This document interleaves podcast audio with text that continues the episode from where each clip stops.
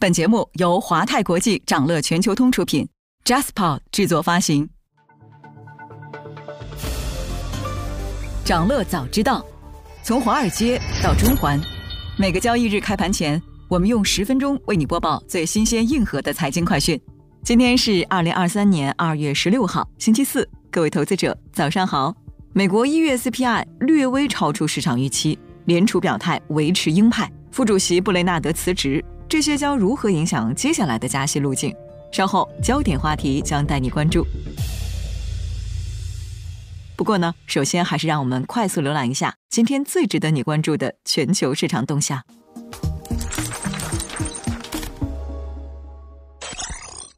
港股震荡走低，部分 Chat GPT 概念股逆势走强。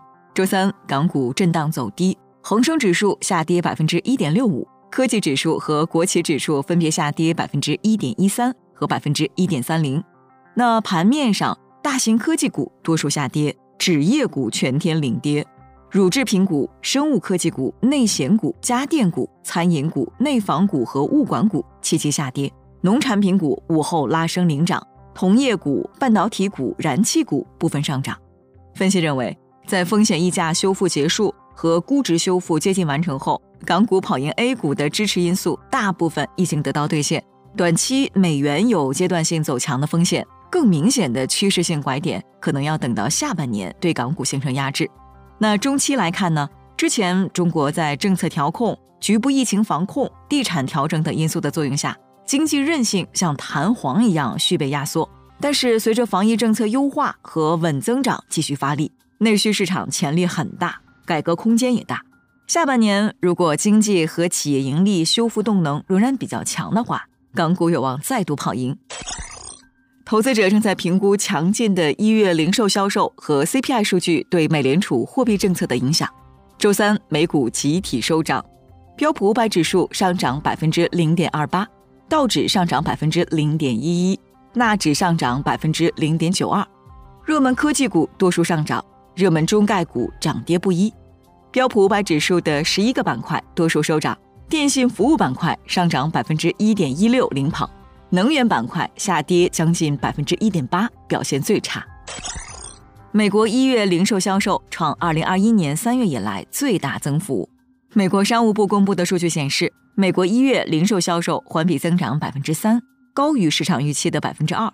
扣除汽车和汽油后，一月核心零售销售环比为百分之二点六。大幅高出市场预期的百分之零点二，相关零售数据都没有经过通胀调整。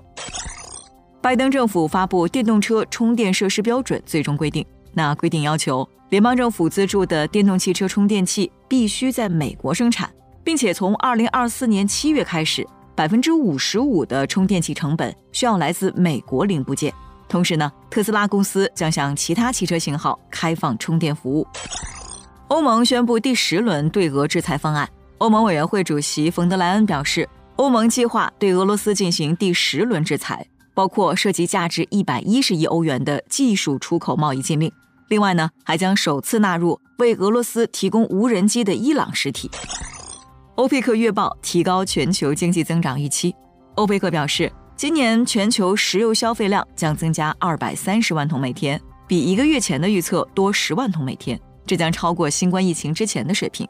同时呢，欧佩克将2023年世界经济增长预期从百分之二点五提升到百分之二点六。爱彼迎实现首个年度盈利，受益于全球跨国旅行回暖。2022年第四季度，爱彼迎实现利润三点一九亿美元，去年全年利润为十九亿美元，为公司首次年度盈利。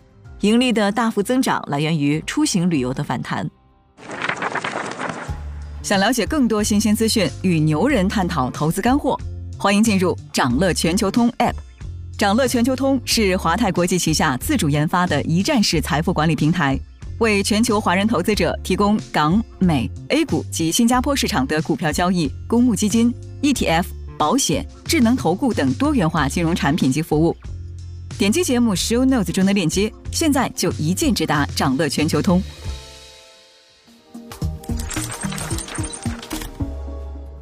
您正在收听的是长乐全球通早间资讯播客节目《长乐早知道》。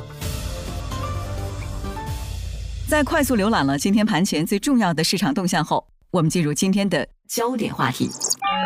每期节目我们会挑选一个全球最值得中国投资者关注的热点事件，为你从更多视角拆解它可能对市场带来的影响。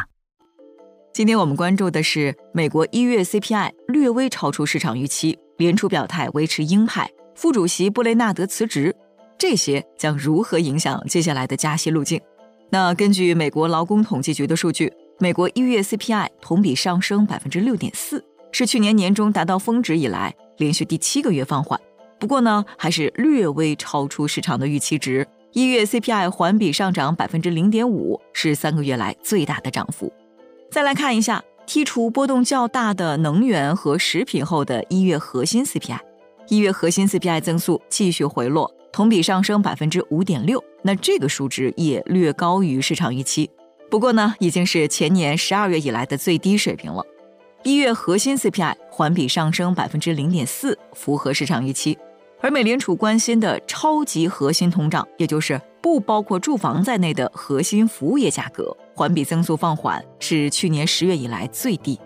细分来看呢，住房价格的上涨构成了一月 CPI 上涨的重要原因，约占月度涨幅的一半。能源上涨是另一个重要影响因素。除此之外，二手汽车和卡车、医疗保健和航空票价的指数都在下降。虽然商品通胀放缓，但是一月的服务业价格指数继续刷出四十年以来的新高。那数据显示，服务业通胀已经飙升到一九八二年七月以来的最高水平。我们再来看一下加息日的市场反应。一月 CPI 通胀回落步伐不及预期，市场不再百分百压住今年会降息。交易员认为。美联储将在七月加息到利率峰值百分之五点二七，六月加息二十五个基点的概率接近百分之五十。那股市方面呢？二月十四号美股加息日，三大指数低开高走，科技股居多的纳斯达克一百指数涨幅扩大到百分之一，最终标普和道指止步两连涨，道指失守一个月新高，纳指和纳指一百录得两日连涨到一周高位。债市方面呢？CPI 数据发布后，美债收益率先跌后涨，十年期基债收益率上逼百分之三点八，刷新一月三号以来的六周新高。对货币政策更敏感的两年期收益率反弹到百分之四点六四，创去年十一月初以来的三个月新高。两年期和十年期美债收益率利差在 CPI 数据发布后跳水到负的九十点三七四个基点。倒挂程度刷新一九八一年十月以来最深纪录，凸显出市场对持续加息之下的经济衰退的担忧。那么，关于一月的 CPI 数据，美联储官员又是怎么说的呢？数据公布后的当天，众多美联储官员都发表了鹰派观点。其中呢，美联储三把手纽约联储主席约翰威廉姆斯表示，通胀太高，将保持加息以实现通胀目标。理事满联储主席托马斯巴尔金则认为。如果通胀持续高于目标，美联储可能不得不采取更多行动。达拉斯联储主席、二零二三年 FOMC 票委洛根预计，美联储将逐步加息。美联储可能需要将利率提高到高于官员此前预期的水平。但是 CPI 公布后，华尔街给予的评价并不一致。有人认为美联储会加大紧缩力度，利率峰值可能更高；有人认为没有改变美股上涨的趋势。也有人预计，今年十二月还可能降息。彭博经济的首席美国经济学家安娜认为，一月 CPI 削弱了过去几个月通胀下行的趋势，这应该有助于推动市场朝着美联储希望的方向发展。美联储的目标是为了抑制价格压力，在更长的时间内保持让利率更高。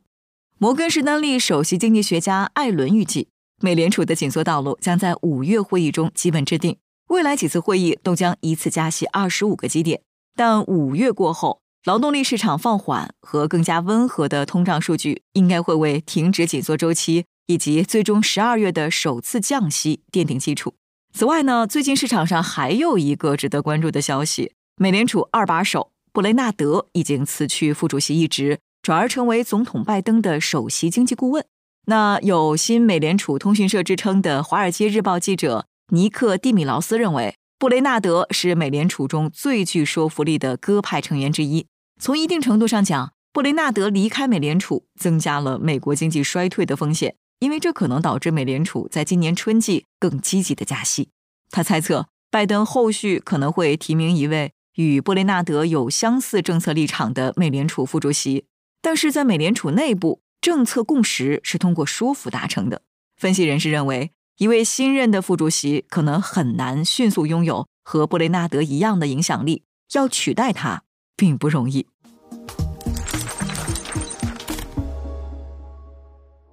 今天还有这些即将发生的日程值得你关注：美国将公布一月 PPI、一月营建许可和新屋开工月率、一月费城联储制造业指数。财报方面，应用材料派拉蒙将公布业绩。以上就是今天掌乐全球通、掌乐早知道的全部内容，期待为你带来醒目的一天。祝您在投资中有所斩获，我们明早再见。想了解更多新鲜资讯，与牛人探讨投资干货，现在就点击节目 show notes 中的链接，进入掌乐全球通 app。